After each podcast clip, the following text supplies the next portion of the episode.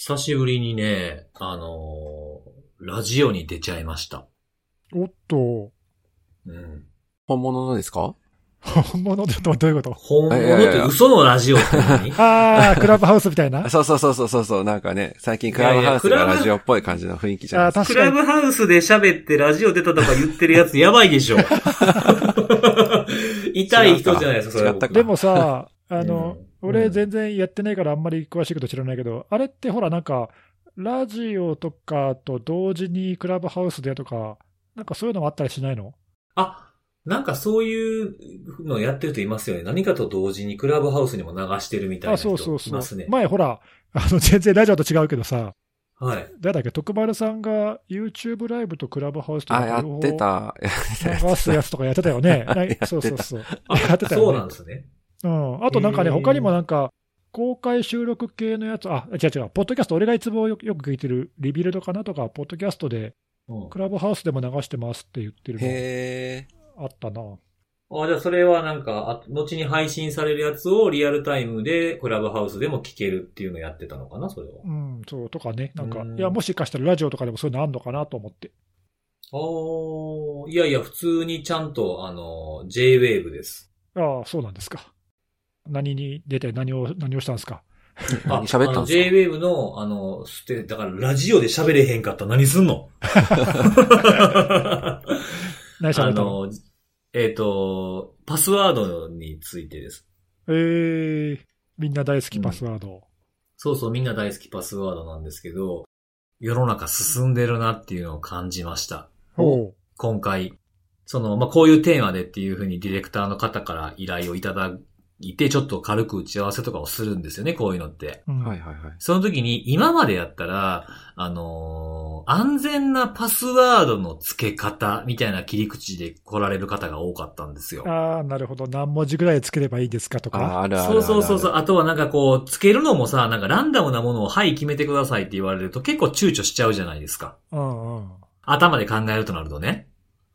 だからそうじゃなくて、今回のやつはそういうのではなく、パスワードのその管理をどうするかっていうのが主題でした。おお。具体的にはどういうの？例えば、あの何？前に辻さんが言ってたようなメモ、メモ書きにしてとか、そういう管理とか、そういうやつ？そうですね。一番初めに向こうから来た時の案の中には、そのパスワード管理ソフトっていうのはどんなんがありますかとか、どういうのが、まあ、に周りの人も使ってて人気ですかっていうのがあったんですけど、僕はそこに、その、紙を使って、そのまあ、よく言ってるうちの母親もやってる管理方法っていうの、こういうのあるんですけど、こういうのを紹介するのもどうですかっていうふうに提案したら、あ、それめっちゃいいですねっていうふうに。えそのディレクターの人だけじゃなくて、その当日お話しする方たちもすごくそれは面白いっていうふうに言ってくださって、で、その話をしましたね。ー、なんかさ、どこだかのうん。文房具かなんかのメーカーが、なんかそういうの専用のなんか出してなかったっけ？あ、結構前ですよね、ねだいぶ前そうそう結構前から出してなんかちょっと話題になったよ。よね。こんなん使って、その時はなんかちょっとネガティブな反応だったあ、そう気がするけど。そうそうそう。ネガティブな感じでね、話題になってましたね。うんうん。こんなやり方あるん、できるんかみたいな。そうそう、パスワードを紙に書くっていうので一番ネガティブな意見をいいただいたのは日本中で僕が一番だと自分では思ってるんですけれど。確かになんか辻さんもなんかそんな感じで若干炎上じゃないですけど、なんかわ、なんかねそうなんだそういう感じで、そう少し盛り上がってましたよねあの分かってなくて言ってるよね、それね。いやいや、もうなんかもうね、あの、本当にそのテレビ、それテレビだったんですよ、その時は。ああ、そうなんだ。そう、NHK のその夜のニュースですけど、それで出た時にもうあの、よくテレビの画面を写真撮ってあげる人いるじゃないですか、ツイッターとか、まあ SNS に。はい。で、それにあの、これでパか、例えば紙に書くみたいな、まあ説明ももちろんちゃんとしてるんですけど、これってコラ、コラじゃないよね、とかね。ああ、なるほど。ギャグで言ってんの？みたいなとか。そう、ギャグで言ってんのが、これでも専門家かよ、みたいな感じで、はいはい。なんかめちゃめちゃ、その、叩かれたというか、うんうん。はい。まあなんかそれが、まあちょっと早すぎたんですね、僕がね。なるほど。なんかね、その、いや、紙に書くっていうのは多分、あの、以前から結構いろんな専門家が世界中で言ってて、そうですよね。うん。ただその、書いた紙はきちんと例えば、あの、安全な場所に保管できるようにするとか、そうそうそうそうそう。鍵かけて。ね、金庫で保管するんじゃないけどさ、とか、あるいはその、そのまんまを書くんじゃなくて、分けて書くだとか、はいはいはい。自分だけのルールで、えーちょっと変えて書くだとか、そうですね。うん、そうそう、悪用できないような工夫をまあ一つ入れることで、書くっていうのは非常にあのセキュアっていうかね、うん、実際そのものにアクセスできる人しかそれ悪用できないからさ、そうそうそうそうそうそう。あの紙っていうのはね、そのそれをなくすなくして悪用さえされなければ、かなりセキュアだから、使い方の工夫次第だと思うんだけどね。そう、多分なんか伝言ゲームとかでなんか、み誰でも見えるところに付箋に貼るなみたいな。だから僕が紙に書くっていう風に言ったのは、なんか付箋で書いてモニターとかキーボードに貼っとくみたいなのをイメージしちゃう人も中にはいたのかもしれないですね。ああ、なるほど。え、で、うん今回は何、そういうのも含めて、どんな管理方法がいいかみたいなおすすめを何、専門家として紹介するみたいな？そう、だからパスワードの管理っていうところにまでい、ね、い一歩目からそういうテーマで来たっていうのは、やっぱり使い回しとかっていうのがもう良くないよねっていうのが浸透したんじゃないかなっていう。ようやく世間も進みましたね。ちょっとずつですけど、やっぱり成果出てるなっていうのが今回ちょっと。なるほど。まあでも、その割にはまだ、あの、使い回しによる、こう、攻撃っていうか何、いわゆるリスト型っていうのはいはいはいはい。ああいうのなくならないよね。まだまだね、なかなか。まあそうですね。いろんなところのそのパスワード使い回してますかアンケートみたいなやつを見ると、2014年ぐらいからそんなに大きくはやっぱり変わってないですね。でも、うん、でも意識は変わってきてるんじゃないですかね。ああ、そうかもね。徐々に徐々にね。うん。そうそうそう。よくわからなくてそれをしていた人たちが、分かってるけど、なかなかねっていう段階には来たんじゃないかなとは僕は思う。まあ、徐々に徐々に良くなっていくうちに、そのうちパスワードレスになるっていうかね、そういう未来が来るといいけどね。うん、そう、そんなね、そのパスワードの話でちょっと僕いろいろ喋ってきたんですけど、そのパスワード絡みで、ちょっとあの、編集長に質問が来てます。お便りです。はい、はい。何ですか？はい。えっと、編集長は今もラストパスをを使われてますか？と。使ってますよね。え、その、ごめん、お便りは何？ラジオで来たの？違いますよ。ラジオに編集長来てたらどんだけセキュリティのあれ浸透してんねんって話です。違う違う、ツイッター、ツイッター。あツイッターでね。はい。ああ、うんありがとうございます。え、ラストパスを使ってるか？いや今も使ってますかと、まず。あ、そうそう、あれ、それ多分さ、あの、僕今週ツイートしたんだけど、ラスパスラストパスがちょっと課金のモデルがというか、あの、無料ユーザーの制限がちょっと変わるんだよね、来月から。そうですね、そうですね。うんそうそうそう。で、これね、もともと、もともとはね、ずっと昔からあの使ってる人は知ってると思うんだけど、無料ユーザーって、モバイルデバイスでは使えなかったんだよね、昔は。うん、うん、うん、うん。スマホのアプリは課金しないと使えなかったのよ。はい、はい。なんでみんなその、こう、ブラウザの拡張を使うとかなんかさ、あの、いろいろ工夫して使ってたんだけど、うん。それが2016年になって、大盤振る舞いで無料ユーザーにも全部開放するぜって変わったんだよね、ラストパス。うん、うん、うん。で、そっから4年経って、まあなんだろう、理由書いてなかったけど、厳しいのかな？わかんないけど、無料ユーザーは、今まで制限なく使えたのが、なんか来月からは、えっ、と、コンピューターって書いてあったけど、そのデスクトップとかラップトップとかのブラウザの拡張とか、そういうデスクトップユーザー向けのその機能と、あとモバイルデバイス向けのスマホのアプリとか、えータブレットとか、うん。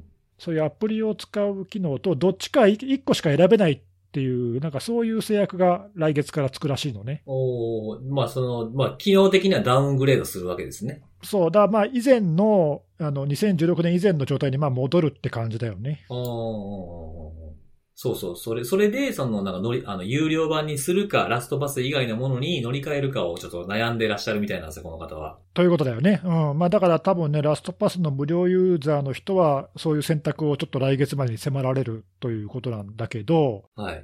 どうなんだろうね。あ、ちなみに僕自身はもう10年以上前から、10年以上とか10ちょうど10年ぐらいかな。あの、ずっとプレミアムユーザーなので、うん。えー乗り換えるつもりは全く、とりあえずはない、そうん、とりあえずはないし、えーこれからもしばらく使い続けるつもりなんですけど、まあ、それぐらいちょっとラストパスは使い勝手もいいし、ファンなので、はい。あの課金することにためらいはないんだけど、うんうん。どうだろうな、その使い方によるけど、ややっぱあのやっぱりそのモバイルでも使いたい、PC でも使いたいとかっていう人は、使い続けるならまあ課金するしかないし、うん課金するならラストパスか、あの通産看護さんも使っているワンパスワードか、はいはいはいはいはいはい。はいまあ、これ、使い勝手が違うんで、まあ、どっちかその好きな方が、まあ、僕はとりあえずこの2つをお勧めしてるんだけど、これいずれもどどっちにしろあの課金する必要があるんで、そうですねう。ん。で、この2つじゃなくて、いや、どうしても無料で使いたいなっていう場合には、一応、今のところ、まだ無料ユーザーにも制限がないのは、ビットワーデンってやつがあって、はいはい。これはまあオープンソースだし、あのまあ、ゆもちろん有料もあるんだけど、有料のプレミアムな機能も使えるんだけど、無料でも、まあ、あの今までのララストパスと同じような感じで、台数とか機種とか制限なく使えるので、まあ、比較的評判が高いサービスだね。まあでも同じ、まあそうですね、無料だとそれで、同じ有料でっていうのは乗り換えずに慣れてるのを使う方がいいんじゃないかなと思いますけどね。そうね。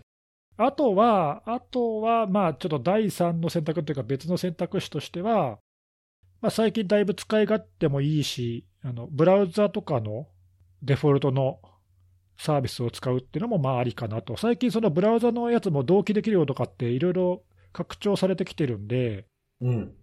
例えばね、Apple の iCloud のパスワードも、なんだか Windows 版で確か拡張が出たよね、この間、使えるようになった。うんうん。とか、あとほら、俺使ってないけど、Firefox のブラウザ標準あのあ、ありますね。パスワードマネージャーの機能とかもあるし、まあね、探せばいろいろあるんだけど、やっぱどれもこれもなんていうかな、あのちょっと何、帯に水かしたすき流しっていうか、うん、ちょっと足らない、機能的に不足してるかなって感じがするので、がっつり使いたいんだったら、今、最初に挙げたその専用の製品っていうかね、はいはいはいはい、そうですね。パスワード、うん、管理製品を主力として扱っているやつを使うのが僕はいいと思うけどね。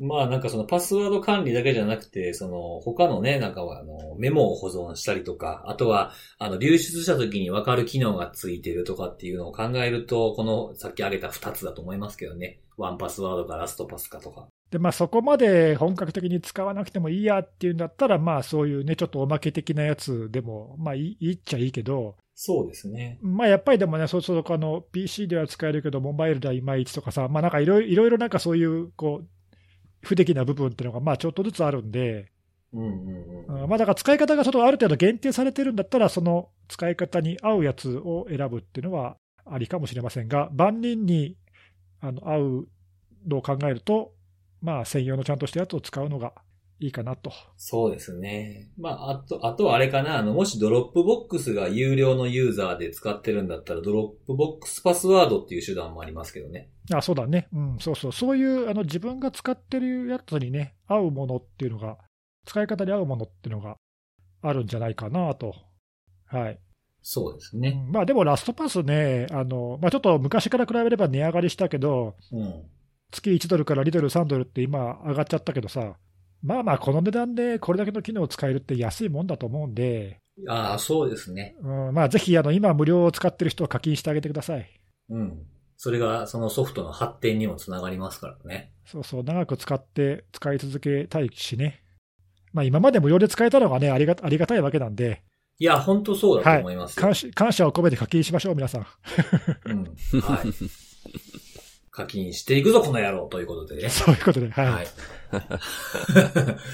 ええで、あとね、ちょっとその、さっきちょっとクラブハウスの話題が出たんですけど、あの、はいちょっとこういう経路でこのセキュリティのあれを聞く人がいるのかっていうお便りが、お便りというかツイッターが来てまして、ほう。どういう経路？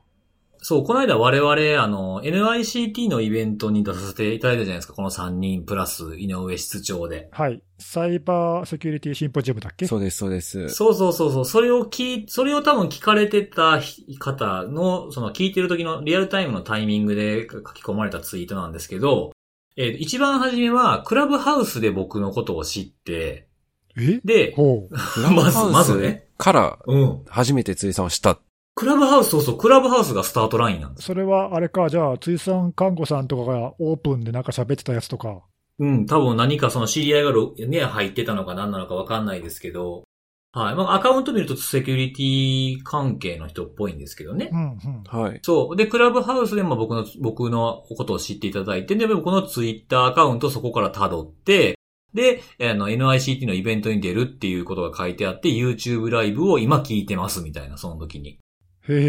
で、そうそう。で、その YouTube ライブの中で、その井上さんがセキュリティのあれで、ハッシュタグで質問してくださいって急に自由なこと言い出したじゃないですか。あまあ最初にポッドキャストの紹介もしてくれたしね。そうそうそうそう自由でしたね、あれ。うんで、そのセキュリティのあれで検索、シャープセキュリティのあれで検索したら、チーズケーキ情報が出てきて、セキュリティのあれって何って今なってて面白いっていう。すごい全部逆が、へー逆から来てるというかね、なんかそういう経路あんねやと思って。おーあまあでも、あれじゃない、その、もしかしたらそのお一人かもしれないけど、そのクラブハウス聞いて、ポッドキャストに興味を持ってくれた人が、一人はいるわけだ。そうそう素晴らしいじゃん。そうそうそうそう。すごいね。広報活動ですよ、これ。えー、そうなんだ。ああ、ありがとうございます。ちょっと面白いなと思います紹介をしました。はい。で、あとね、なんかね、あの、まあ、めちゃめちゃ、めっちゃ過去の放送っていうのは聞けないんでしょうか？たまに聞きたくなりますっていうお便りいただいたんですけど、うん。これ、辻リークス .com にアクセスすれば全部聞けますよね。はい。めっちゃ過去のも。ね。あの、うんそうそう。た多分ね、その人が言ってるのは、うん。あの、ポッドキャストのアプリとかはいはいはいはい。だと、多分最新の何エピソードまでしか見えないので、そうですね。過去数回分とかしか見てなかったりしますよね。うん、10エピソードぐらいかな、多分ななんかわかんないけど、うん、もしそれで表示されなかったら、あの本家の辻リークス .com だっけ、コム。はい。はい、そちらに行けば全部聞けるので、聞けるので、そこで聞いていただければと思います。はい、はい。もっとね、あの2017年の始めたそのリニューアルで、前のもっと昔のやつも聞けるしね、ああ、そうそうそうなるほど。はい、うん。ぜひぜひそういうのを聞けるんで、ぜひ聞いていただければなと思いますと。で、えっと、もう一つ最後のお便りなんですけども、あの、僕前回おすすめのあれで、あの、チーズケーキとプリン紹介したじゃないですか。うんうん、小樽のやつ、小樽のルタオ、そうそうそう。小樽のルタを、そうそうそうそう。覚えたよ、もう小。樽の、小樽のルタを。はい、そうです。覚えやすいですよ。よね。うんはいはいはいはいはい。で、えーそれを、あの、買って食べてくれたみたいで、おマジで？うん、その一週間の間に。えー、通販で注文したのかな？そうそうそうそう。あの、これですか？っていうふうに質問が来たんで、あ、それです、それですっていうふうに僕返しといたんですけど、そしたら、あの、もう写真付きで上げてくれてて、マジで？で、この方は、えっ、と、多分、あの、両、チーズケーキを買ったのかどうかちょっとここからわかんない。上げてくださってるのは、あの、プリンの方なんですよ。僕が、あの、解凍途中で食べるのが美味しいって言ってたやつあったじゃないですか。あ、言ってた言ってた。ね。待たずに食べちゃうって。そうそうそうそうそう、なんか、5時、5時間ちょっとぐらいかかるやつを3時間ぐらいで食べたら美味しいって言ってたやつあったと思うんですけど、一応この方は完全解凍した方が美味しいって言ってました。まあね、やっぱりちゃんとお店に従って、ね。俺もそう思う。でも、でも、まあこれフォローしてくださってて、半解凍は別の味わいがあり、これはこれでよかったです。優しいなフォローしてください。優しい。優しいはい、しい。うん、しかも、愛に溢れしかもたフォローの。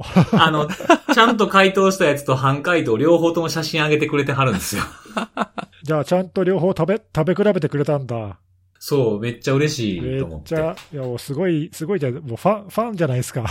ですね。えそうなんですよーあありがとうございます。そうそう。なんかね、で、その、そのツイートの後にぶ、自分のツイートにぶら下げる形で、てか最近セキュリティのあれに影響を受けすぎてて、そろそろセキュリティの俺になってしまうのではないかっていう、何をうまいこと言うとんねんっていう。ちょっとめちゃめちゃおもろいじゃないですか、それ。ちょっとね、それ言う、そういうこと言うの僕や、僕の役割やから、みたいな。いや、もう、そういうとこまでなんかもう影響受けてね。そうそう、その言い回しが辻さんっぽい。いや、なんかちょっと嬉しいなっていうふうに思ったというやつあですねあ、い。いですね。はい。ありがとうございます。うんはい、ありがとうございます。ということで、えー本題のセキュリティの話に入っていこうかなと思うんですけれども、はいはい。えー、じゃあ今日は誰から行きますか？じゃあ僕から行こうかな。お、じゃあトップバッターお願いします。うん、トップバッタお願いしまー。すえー、今週も、えー、週刊ランサムウォッチのコーナーから始めていきたいと来たー。パチパチパチパチパチ思。うんですけれども、あのーちょっと二つ、まあ大きく分けて二つなんですけど、まあ一つはちょっと軽軽軽くちょっとあの、こうでしたというのを紹介するだけなんですけど、はいはい。このポッドキャストでも取り上げたことのあるランサムウェアの一つに、えー、なんて読むねんこれっていうのでおなじみ、A のエグレガーっていうランサムウェアが、はいはいはいはいはい。日本語読みだとなんだ、エグレーゴールかな。これなんかあれだよね、もともとなんだっけ、旧約聖書かなんか出てくる名前だよね、これね。あ、そうです、そうです。なんかあの、ウィキペディアとかで調べると、スペルがちょっと違うかもしれないですけど、っていうのがありますけれども。まあ大体読み方ってさ、もうそもそもね、え英語読みとか日本語読みとか、あと何その違う言語の読み方とかね、あるし、まあ、はい。まあ好きなように読めばいいんじゃないの？まあ、分かればいいかなっていうところなんですけど。うん。で、それを、まあ僕もあの、かこう観察している範囲に入ってるんですけど、はい。それの、えー、まあアフィリエイターが、えー、逮捕されたんじゃないかという。おことでおー続きますねなんか。最近多いね。ね、本当に。そうそうそうそう。うん。前なんだっけ、ネットウォーカーとか、ネットウォーカーはそうですね、あの、カナダのアフィリエイターが起訴されたってやつですね。ね、うん、最近結構法執行機関頑張ってるね。すごいですね。頑張ってるんですよね。そう。で、あの、見てたら、その、ウクライナの、えっ、と、保安庁かな？ウクライナ保安庁とかのページにもリリースが出ていて、えー逮捕しましたというふうに書いてありました。うん。ただ、あの、アフィリエイターなの、アフィリエイターだけなのか、えー、大元まあ、その、ラースを提供している側が逮捕されたのかっていうのは、詳しくはちょっとちゃんと書かれていなくて、そこまでは、あの、わからなかったうん。ですね。一応、その、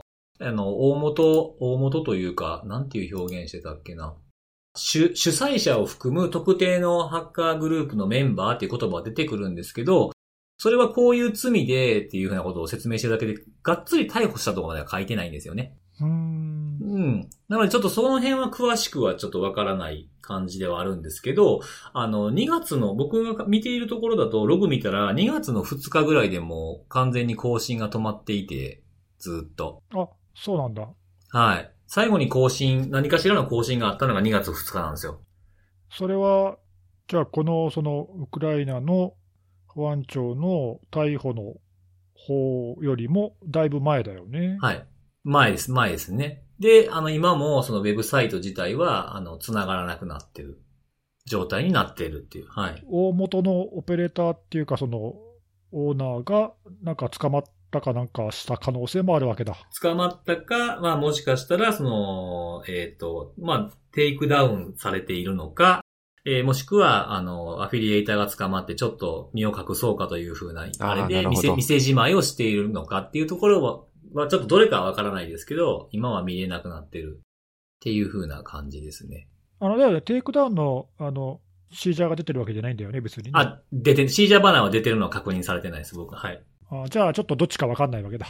はい。わからないわけです、今。はい。っていう、まあ、まあ、いずれにしよう、まあ、とも今のところ止まってるというふうな状況の報告ですね。エグレゴーかエグレガーかわかんないけど、結構な数っていうか活動範囲だったよね。あ、そうですね。あのーもう100、100いくつぐらいかな。そうだよね。結構数いってますね。うん結構な数いってますね。そのメイズなき後は、まあ、この、このエグレゴ、エグレガーか、まあ、コンティかって感じですかね。数で言うと。更新頻度とか見たら。今、リークサイトが落ちてるだけじゃなくて、もう完全に活動がもし止まってるんだったらうん。いいことだけどね。どうなってんだかわかんないけど。そうですね。はい。それが一つ。はい、それが一つですね。で、もう一つは、今ちょっと名前を出したコンティの話をちょっとしたいなと思ってるんですけども、はい。まあこれはあの、止まったとか、止まってないとかそういう話ではなくて、ソフォスが、あの、ソフォスニュースっていうコーナーがなんかあるんですけど、そこに書いてて、コンティランサムウェアのその攻撃がどんな流れだったのかっていうふうなことを、まあ、結構詳細に自分たちが対策をしたというか、その対応した事案として紹介をしている。1日目、攻撃が始まった1日目から、えー沈静化して、はい、終了宣言、自分たちの調査とか対応の終了宣言をする7日目ぐらいまでどんなことが起きてたかっていうことを紹介してくれているものがありましたと。おお興味深いね、それは。うん。それをね、ちょっとあの、1日目からこう、気になったポイントというか、えーこういうふうなもんでしたっていうのをちょっと紹介したいなと思って今日はこう取り上げてるんですけども、まず1日目というところで、一番初めに、どういうところから攻撃が始まったのかっていうことなんですが、これは、あの、このポッドキャストでも取り上げたまあ VPN 機器の一つである40ゲートはい。の、えー CVE2018-13379 っていう、まあ、あの、いろんなところの企業の情報がこのリストになってて、公開されてるっていうのでも話題になった脆弱性ですよね。うんうん。うん。これの、えーこの攻撃から、これを攻撃してまず、えーイニシャルアクセス、これで入ってきて、で、えーその後2つのサーバーを同時にアクセスをして管理者権限を取ると。で、それを取得するまでにはかかった時間は、えーその攻撃の開始から16分。早いですよね。で、この2つのサーバーに同時にアクセスして管理者権限取るっていう風なのって、これ結構あるんですよ。僕もいろいろ事例だとか、えー見てきてますけど、最初になんか複数まず乗っ取るっていうケースって多いですね。見てると。ああ、そうなんだ。ううんうん。多分その攻撃基盤の上長化だと思います、これ。なるほど。で、大体の場合は、その片方を使って主軸にして攻撃するんですけど、途中から切り替えたりとか、止め、あの、検知されたら違う方に切り替えたりとかするっていうケースもありますね。なるほど、なるほど。はい。で、まあ、16分でこの2つ、まあ、一番初めの攻撃の取っかかりで、えー、さあ攻撃を広げていくぞっていうところを取った後、次の、まあ、6時間の間に、攻撃者は1つのサーバーにコバルトストライクを展開すると。うん。まあ、まあコバルトストライクって、まあ、いわゆるその、まあ、標的型攻撃みたいなやつとかを、えー、まあ、シミュレートするためというふうに言われているツール。レッドチームが使ったりもするようなツールで C2 とかをやって遠隔操作をしたりとかっていうふうなものなんですけど、それで、えー、まず一つのサーバーをそれに、それを展開して、で、えー、ドメインの管理者のアカウントをリストを、リスト化して収集するコマンドを実行すると。うん。まあ、どういうアカウントがいるかってやつですよね。まあこれも専用のツールとかあったりしますよね。AD の中のリストを取ってくるやつとか。で、それをした後に、えっ、と、ネットワークのマッピング、ピング打つのと、あとポートスキャンをする。あの、ど次どこに踏んでいけるかみたいなものを、えー調べていくっていうふうなことをしていると。うん。うん。で、えーこの、この被害に遭った組織は、あの、進行、攻撃の進行中に、その攻撃を見つけて、あの、シャットダウンするんですけど、あの、1個のサーバーを止めただけで、もう1個のサーバーから今度アクセスされるっていう風な、こう、なんていうの、モグラ叩きみたいになっちゃってたみたいですね。まあ多分そういうのってよくあるんだろうね。そうそう。だから攻撃者も上長化してくるっていう感じなんだと思うんですよね。うんうん。うん。で、あの、1個目のそのサーバーを止めてから、その攻撃者がそれに気づいて2個目のサーバーの方に切り替えるまでにだいたい15分ぐらい。まあ結構だからリアルタイムに進行してますよね。で、こっからはもう攻撃者はまあ1個潰されてるから、また次の、えーコバルトストライクを入れていくようなコンピューターを3番目のサーバーに次展開したりみたいなことをしてきてたみたいです。で、2日目は特に何もなし、みたいな。おうはい。なんでも、なんで何もないんやろうなと思うんですけどね。へえ、なんだろうね、お休み、うん。わかんない。お休みなのかな？うん。まあもしかしたらそのログが残ってないだけかもしれないですけどね。で、3日目は、その3日目の10時間、3日目が入ってから10時間の間に、その攻撃者は、えー自分たちが魅力を感じるようなものとか、あの、盗まれたら嫌だろうなと思うような、まあ、いわゆる価値のあるデータを持っているディレクトリを探すような行為をしたそうです。うんうん。うん。で、その後、攻撃者はそのデータをもちろん外に持ち出したいわけですよね。ここで使われたツールが R クローンっていうツール。ほうほう。これは、あの、よく使われるツールっぽいんですけれども、あの、いろんなそのクラウドに、あの、ファイルをストレージするサーバー、ササービスがありますけど、例えばメガとか、あとはヤンデックスとか、そういったあの、複数の、えークラウドストレージににアップロードする、同期するような、えーに対応しているオープンソースのツールなんですよね、これ。うんうん。で、まあ Linux でも Mac でも Windows でもいろんな OS で動くようなやつで、それを仕込まれて、えー、メガに人事情報とか、クレジットカード部門の情報だとか、経理とか？そういった、えーデータを同期させられてしまったと。だからこれ、まあ2日目ちょっと1日間が空いてたかもしれないけど、はい。初日初日入って、まあすぐ次の日には情報を全部もう抜か、全部っていうか、まあ抜かれてたってことよね。そうですね。あーまあだからちょっと、あの、よくほら、あの、暗号化は気づいてストップしたけども、その前に情報は取られてましたとかさ、そういう事例もよく聞くけど、うん。難しいよね。最初の侵入やっぱり防げないと、ここまでの前にね、止めるっていうのは、さっきの1台サーバー止めても他にね、はいはい。移られたとか、うん。うん、やっぱ最初のタイミングで封じ込めうまくやっていかないと、ちょっとこれ、被害を途中で防ぐっていうのはなかなか厳しいものがあるよね、このスピード感だとね。うん。なので、まあ、ネットワーク遮断っていう風な選択肢があるんだったらもう早めにやった方がいいんやろうなとは思いますね。一気にバツッと切っちゃうっていう風な。まあ、でもそれもさ、その、何、影響の判断っていうか、やばい、そこまでやばいっていうふうに分かればできるけど、ああ、そうですね。うんいや、サーバー止めたし、もう大丈夫って、その時点で思っちゃったらもうダメだしね。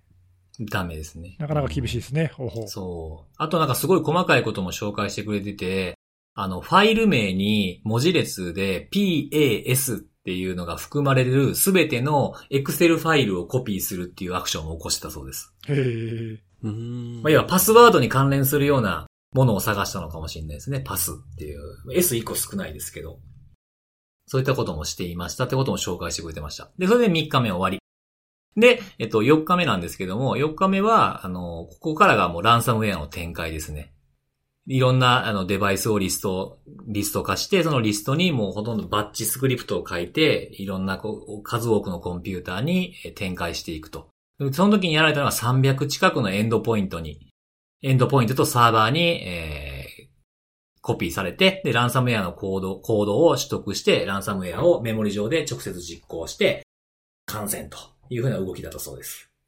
で、まあ、あの、5日目と6日目、7日目っていうのはもうほぼほぼ回復のとこだとか、あとはまあ2回目にさらにその侵害がまだ止まってなかった部分とかがあったりとか、リモートデスクトップを使ってるトラフィックが中にあったから止めたとかっていうふうな、まあ、安全宣言に向けてのクリーンにしていくのが5日目から7日目だったっていう感じだったみたいです。うん。なので、まあ、賞味攻撃っていう意味だと4日目までかな。なるほど。はい。なんか、あの、実際のリンクも、あの、貼るので、実、実行されたコマンドとかも紹介してくれてるんで、結構ここまで詳しく、こう、手順とか日記みたいに書いてるのってあんまり見ないので、すごい読んでいただけたらいいんじゃないかなと思います。はい。はい。という紹介でございました。ほう。ありがとうございます。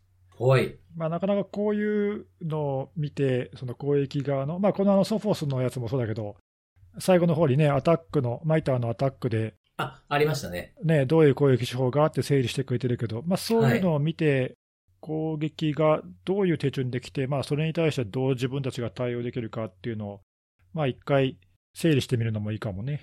そうですね。あとは、まあこういうスピード感なんだっていうことも、あんまりこう、でフォーカスされない話なんで、知っておくといいかと思います。いや、まあでもこういうの見るたんびにさ、うん。あのちょっとやっぱスピード勝負だと厳しいなっていうか、そうですねう。んうん防御側もこのね、同じ時間間隔で対応できるかっていうと、まあ結構厳しい気がする。うん。まあ、向こうはもうなんか、ある程度、こう、マニュアル化された攻撃でしょうしね。何個もやってるでしょうし。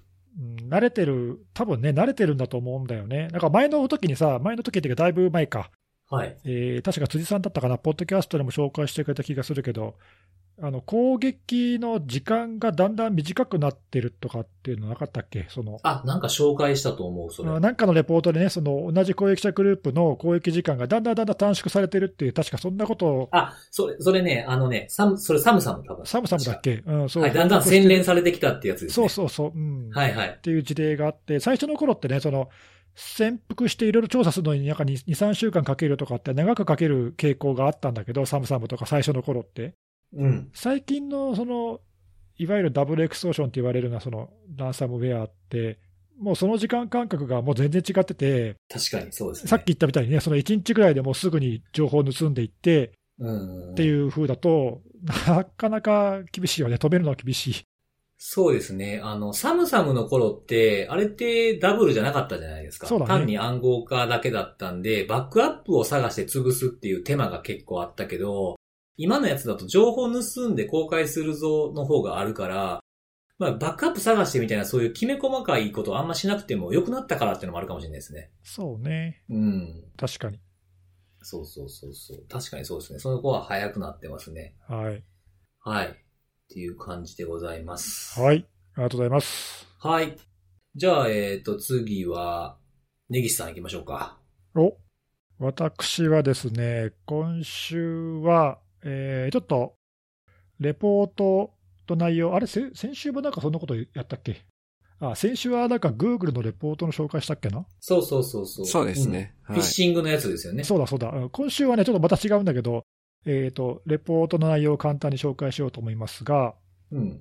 とブロックチェーンの分析企業の、まあ、チェーナリシスっていう、まあ、割と有名な企業があって、まあ、アメリカとかね、あの法執行機関の多分捜査とかにも協力して、たびたび名前が上がるところなんだけど、ここが毎年年に1回、えークリプトクライムレポートっていうのを出してて、うんうん。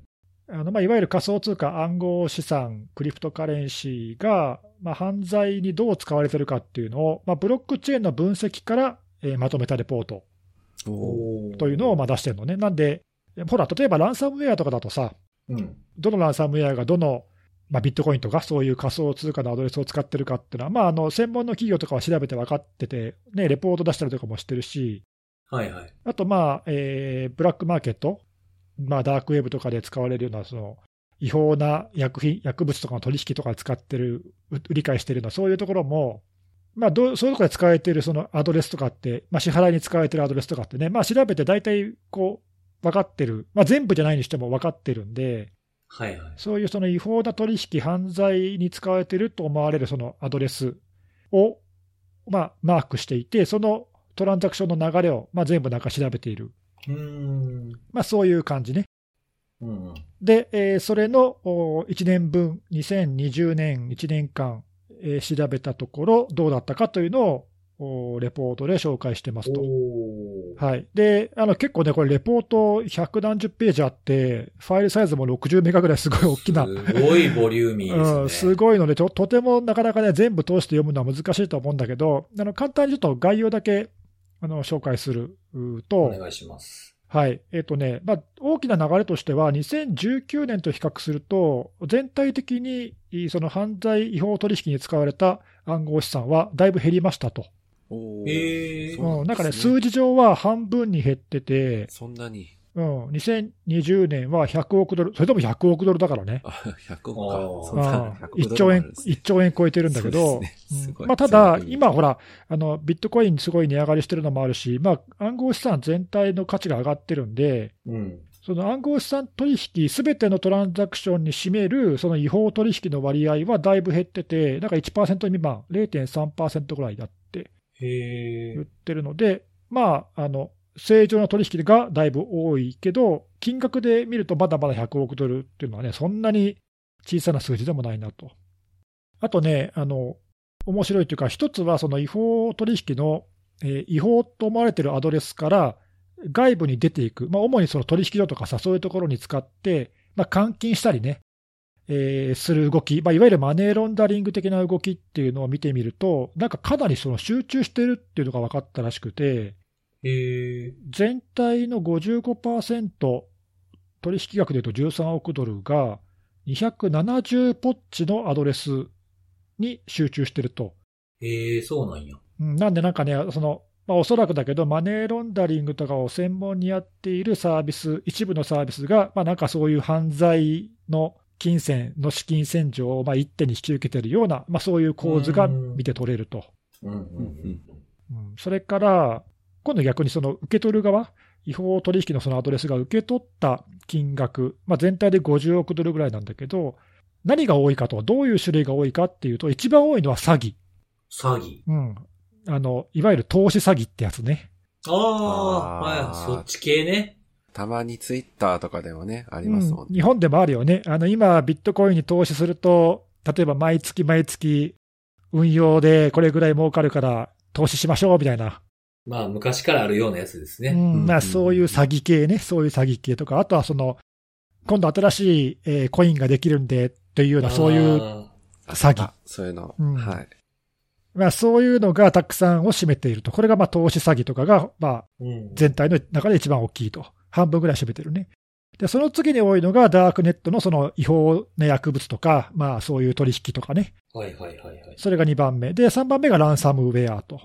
おー。まあ、大体こんなあの順番になってると。で、ちょっと特徴的な数字だけ少し紹介すると、ランサムウェアはめっちゃ伸びてて、おう去年から比較するとほぼ4倍。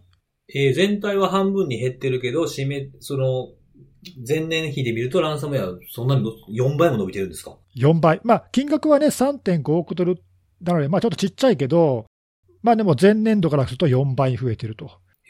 これは、まあ、2020年ね、本当ランサムウェアの被害が大きかったんで、うん。まあ、それを反映してるなという感じで、種類で見ると、まあ、おなじみの名前が出てくるんだけど、リューク、メイズ、ドッペルペイマー、ネットウォーカー、まあ、この辺が、あの、上位に来るね。おーうん、なかなか面白い。あとね、あの前にこのポッドキャストでも言ったけど、いくつかのランサムウェアの種類では、そのブロックチェーン上でも関連が見られて、おそらくそのアフィリエイトが重複しているだろうと。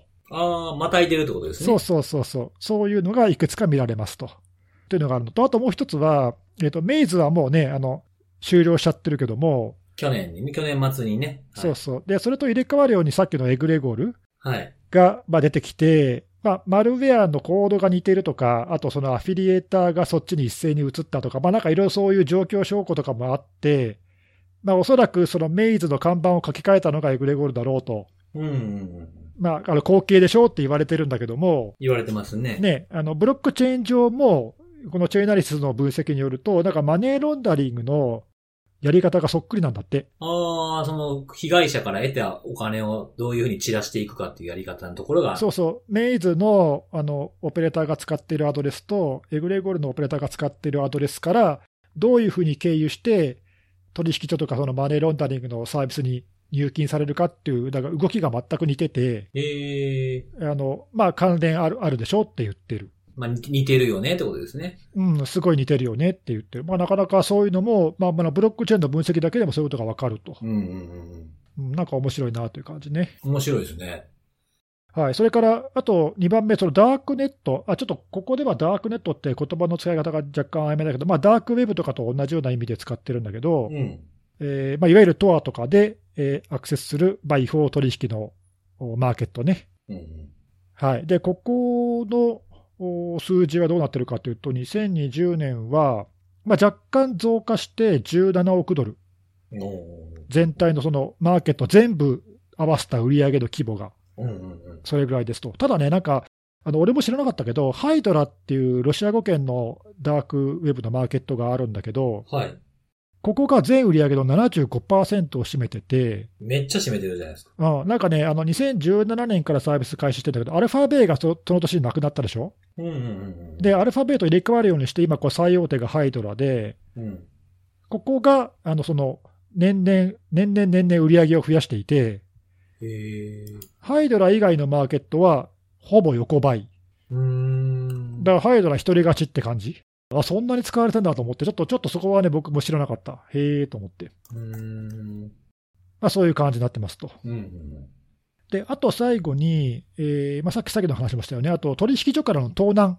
うん。うん。これはまあ全体で見るとすごい数はあのちっちゃくって、まあちっちゃいとは言ってもランサムウェアと同じぐらいの金額はあるんだけど、2020年は5億、約5億ドル。5億ドル。まあ世界中の取引所から盗難がありましたと。でただし、この5億ドルのうちのほぼ半分は、クーコインっていう取引所からの盗難が占めてて、1件でね、1件で半分占めてて、で、このクーコインから盗まれた仮想通貨の動きとかを見ると、過去にラザルスグループ、まあ、北朝鮮って言われてるけど、ここが、うん、過去に攻撃したときに使ったマネーロンダリングの手法とほぼ似ていると。へえ。なので、まあ、チェイナリシスはこの空コインへの攻撃は北朝鮮だろうと言っている。まあ、でもねあの、それ以外でそういう情報って今まであんまり見たことないので、うん。まあ、ちょっとブロックチェーンの分析だけでそれが本当に確実と言えるかどうかっていうのはちょっとわからないんだけど、うん。トランザクションの分析をすると、まあ、マネーロンダリングの手法が似てるから、関連あるんじゃないかなってなことを言ってるね。おー。うんはいまあ、ざっと以上ですけど、まあ、結構ね、あの思ったのは、まあ、これ、毎年僕、レポート面白くて読んでるんだけど、うん。あのブロックチェーンってね、あのみんな、みんなというか、あの仮想通貨とかあんまり知らない人は結構匿名で取引がいろいろされるから、何も分かんないんじゃないのってうん。思われがちなんだけど、うん。結構でもそのアドレスの入り口出口っていうか、いろいろなところでその使われてるウォレットのアドレスとかね、そういうのっていうのは、まあ、知られちゃってるんで、うん。うん。こう単内にそれをね、あのこういう専門の分析企業がこう辿っていって、えー追っかけていくと、まあなんか大きな全体の流れっていうのは結構見えてくるもんだなというのと、いやー、結構すごい量の情報が見れるもんなんですね、やっぱりね。うんあの今紹介したのはほんの一部なんで、もっと詳しく書いてあるんで、興味ある人はね、レポート読んでもらいたいけど、うん。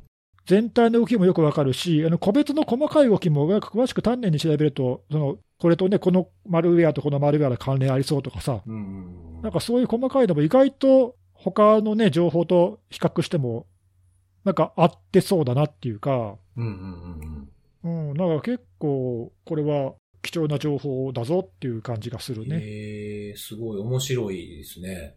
あの全全部、さっきも言ったけど、まあ、全部のねあのは、犯罪の活動が見えてるわけじゃ当然ないので、うんうんまあ、全体のうちの部分だとしても、まあ多分その大きな傾向は多分外してないんじゃないかなという気が、ね、さっきのね、そのお金の散らし方が似てるとかっていうのはすごいいい、いいですね。ねうん。うん。まあそういうのっていうのが、まあ、今後もおそらく今ね、すごいビットコインとか爆上げしてるし、いや、ほんとね、すごいですね、今ね。ね、ちょっとこういうふうに仮想通貨が盛り上がってくると、当然攻撃者もそれに乗っかってくるからさ、うんうんうん。まあ、ますますね、そういう取引が増えてくるかもしれないんだけど、まあ、そういう時にこういう分析っていうのはなんか役立ちそうだなって気がしましたね。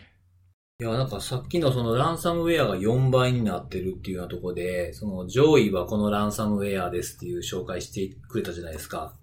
はい。来年、さっき上がったやつってもう半分以上は止まっちゃってるじゃないですか。あメイズもそうだね、しそうそう、俺もだから思った、それ。そう、だから来年どういう風になるのか、結局そのね、お大元が潰されたりとか、まあ店じまいとかしちゃっても、アフィリエイターが動くだけやから、金額にそれがどう反映されるのかっていうのはちょっと来年気になるポイントっすね。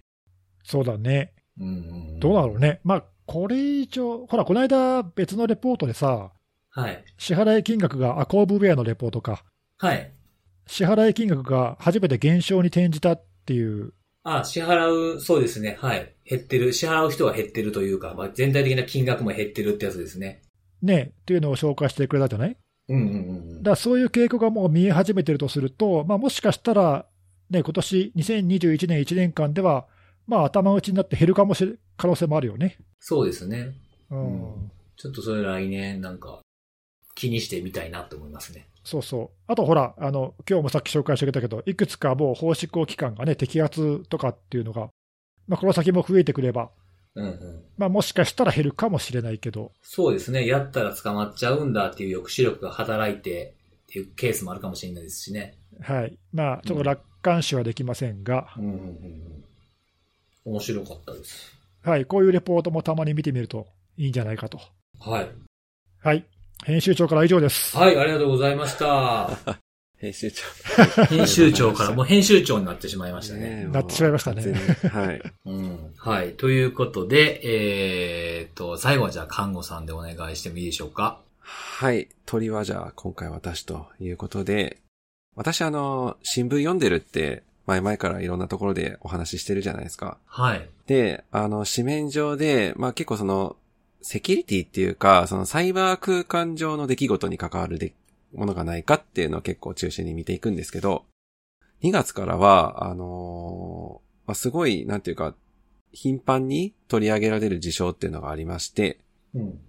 ね、で、何かっていうとですね、あの、ミャンマーで、あの、これ、軍事クーデターって言っていいのかな？あの、まあ、2月の1日に、あの、その当時の政権に対して国軍が、あの、クーデターを起こしたみたいな、そういった出来事があって、まあ、あの、うん。もう2月も、えっ、と、今日で20日なので、まあ、2週間、3週間近く経つわけなんですけども、まあ、未だに、まあ、すごい混沌としている状況の中、まあ、それに合わせる形で、結構ミャンマー国内で、インターネット接続を、まあ、例えば遮断をしたりとか、特定のサービスにつながらなくさせたりみたいな、そういった動きっていうのが頻繁に見られるんですね。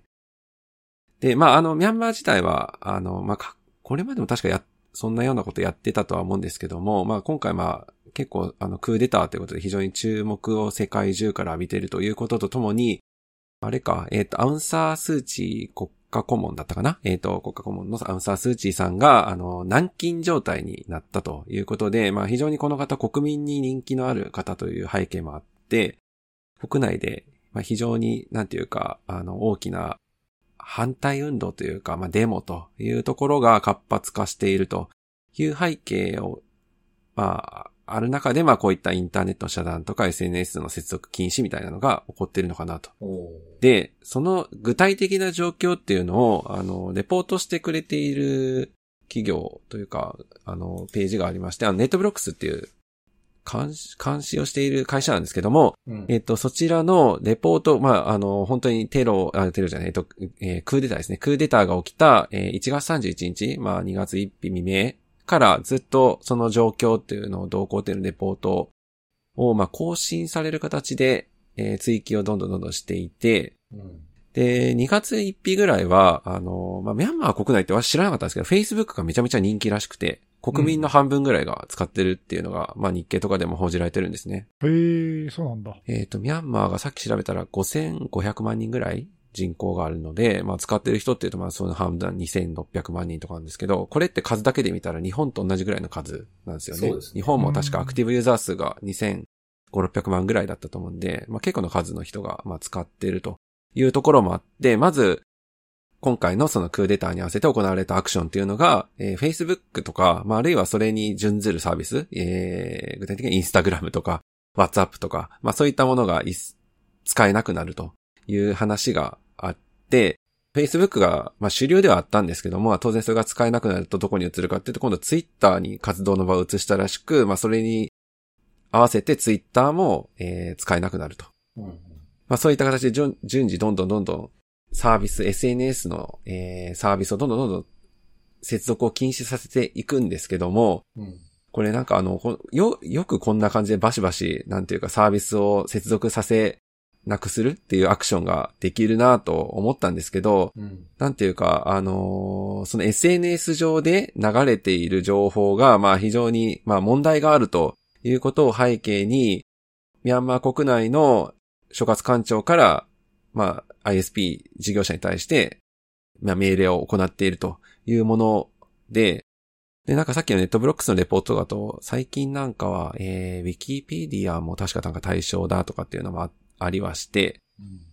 で、あのーまあ、順次その SNS 系のサービスが繋がらなくなっていく中、ただ、あの、国民の年齢が比較的、ミャンマー国内は若いらしいんですね。あの、新聞報道とか見てると。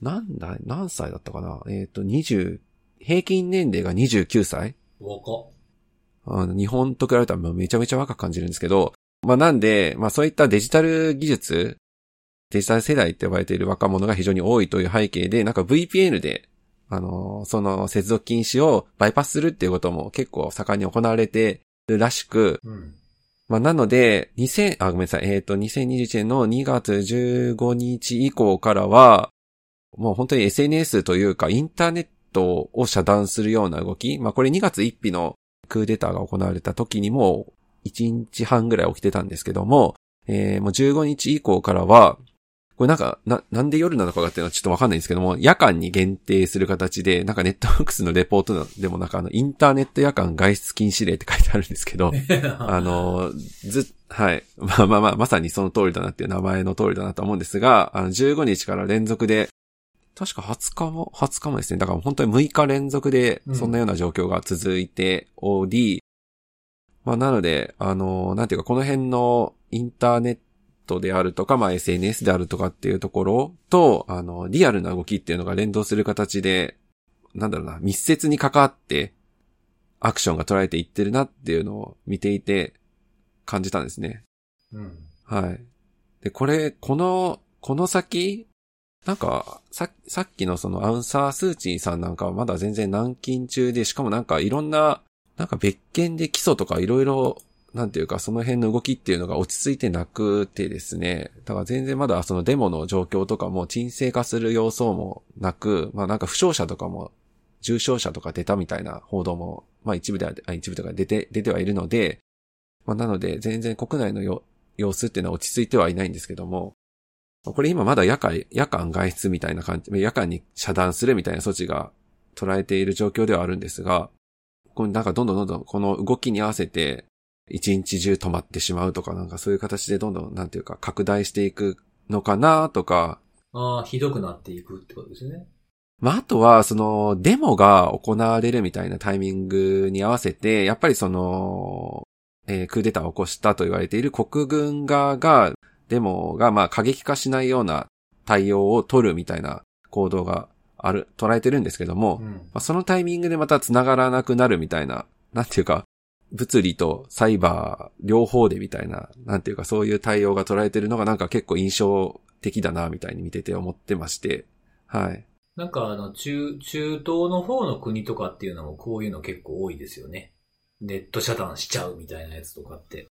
ね、あの、昔とかもそのアラアラブの春的な頃のやつ、頃とかもはいはいはいはい。ありましたし、あとはあの、トルコとかもインターネットがっつり遮断しちゃったりみたいな。そうですね。トルコもよくこの手の話題見ますよね。うんはいまあ、。そういうとやつでも完全に遮断しちゃうっていうふうな僕はイメージがあったんですけど、これはなんか時間限定なんですね。僕もニュースでちょろっと見たぐらいなんですけど、現地時間で、あの、夜中の1時から8時間だけ遮断されるとか、そうそうですね。8時間って書いてありましたね。ね、はい、そうそうそうそう、1, 1時まではいいんや、みたいな。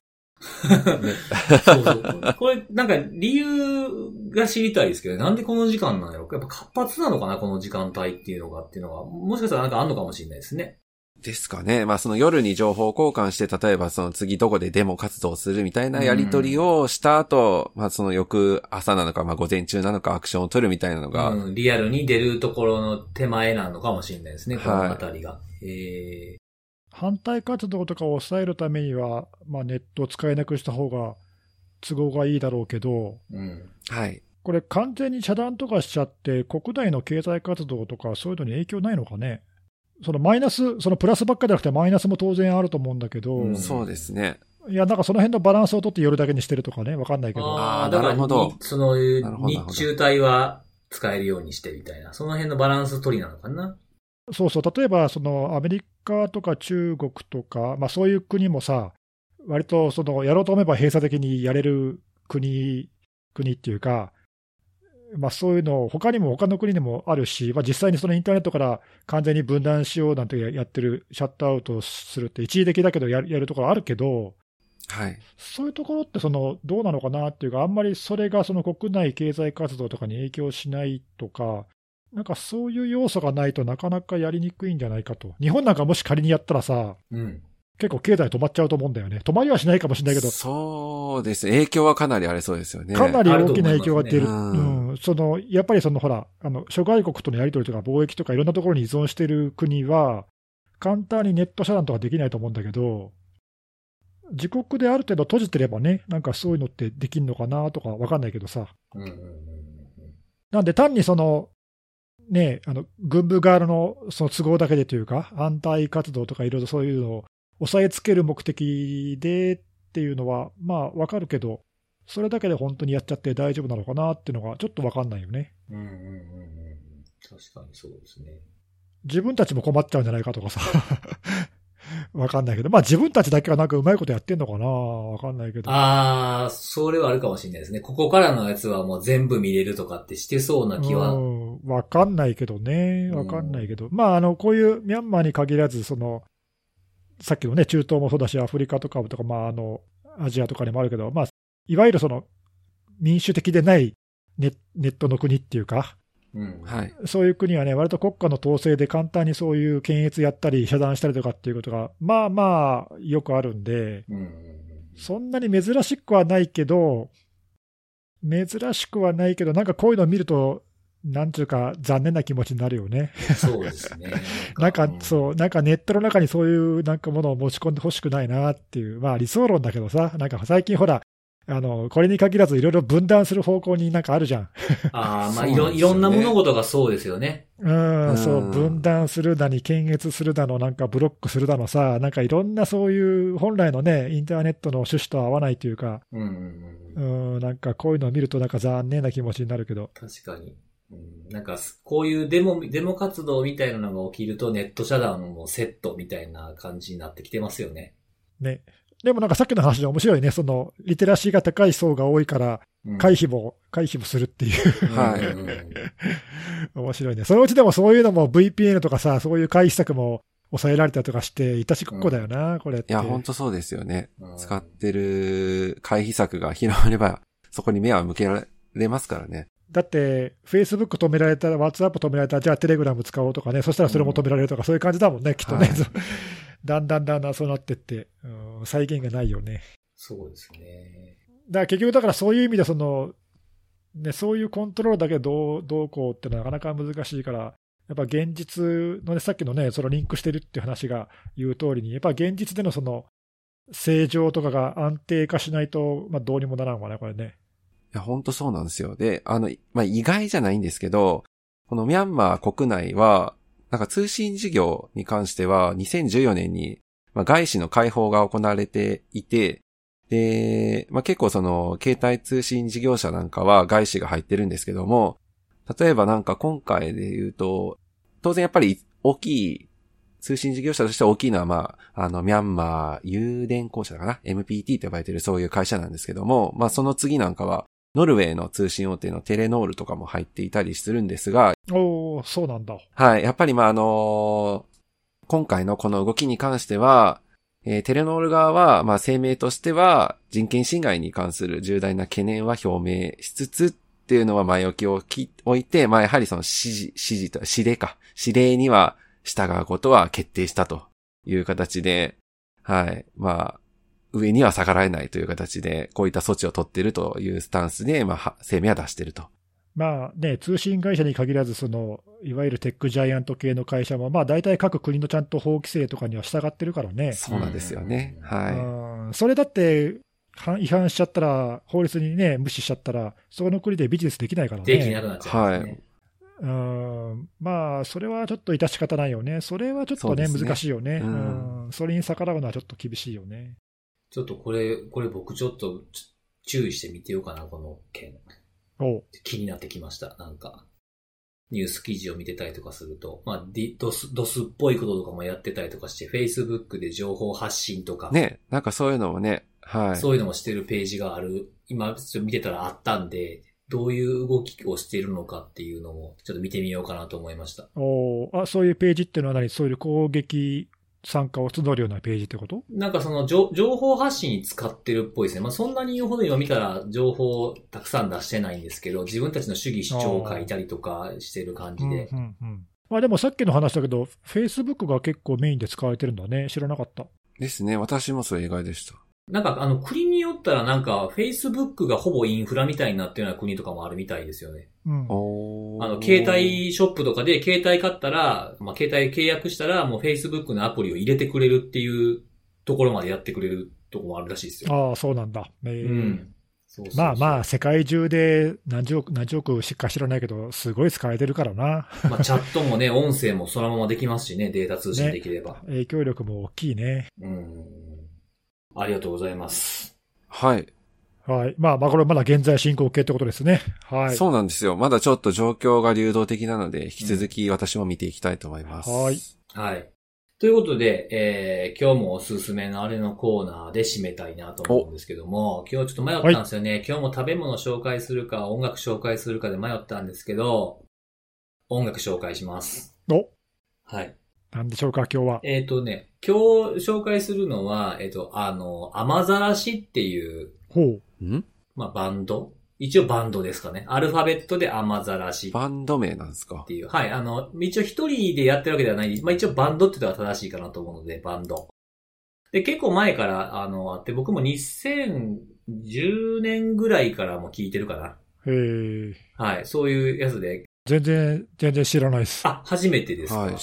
し存じ上げませんでした。はい。初めて聞きました。結構ね、あの、深夜にやってる、あのアニメとかの曲だったりとかっていうのを、へーあるんです。例えば、東京グールの曲をやってたりとかもありました。ああ、ついさん好きなやつか。うん。あと、ランポキ、ランポキタンやったかな。えーそういうので曲が、あの、使われたりもするんですけど、今日紹介するのは、何かに使われてるというわけではないんですけども、まあ、何か曲紹介した方がいいかなと思ったんで、雨ざらしの、えーまあ、結構新しめの曲で、未来になれなかったあの夜にっていう曲。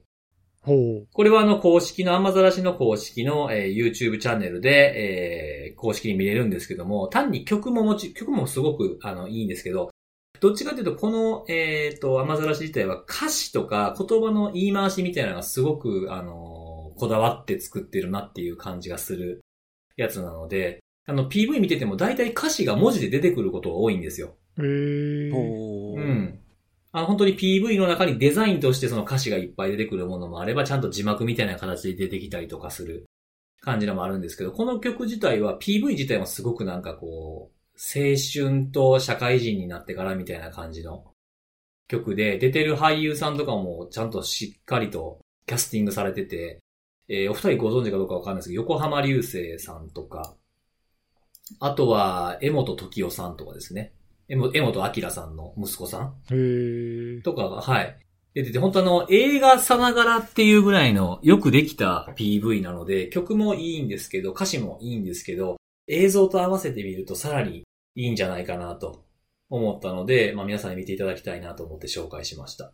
ほうあちなみに、その今おすすめした曲は、その何か別にタイアップとかさしてるわけじゃないけど、あ、全然全然。あのあーー、本当映画の、映画の長編予告に思えるぐらいしっかりできてます。えー、はい。ぜひぜひこれは見ていただきたいなっていう。辻さんの一押しですと。そうですね、おすすめです。ほうちょっと全然知らなかったんで、えじゃあそれは YouTube の公式チャンネルで見れるんですね？そうですね。で、ほとんどの曲、ほとんどの過去の曲も聴けるので、もし気に入ったら他の曲も合わせて聴いていただければいいと思います。おじゃあ聞いてみます。はい。そんな感じです、今日のおすすめのあれは。はい、ありがとうございます。いや、なんか、毎回毎回引き出しがね、こう、多いから、いろんなのが出てきて、本当ですね。うんそうですおすすめされる、される方も楽しいね。ありがとうございます。はいもう本当に、はいこのコーナーのためにやってるようなところもあるんでね、僕はね そうなのそれは、それは、そんなことはないな。そんなことはない。あ今までは全部おまけ？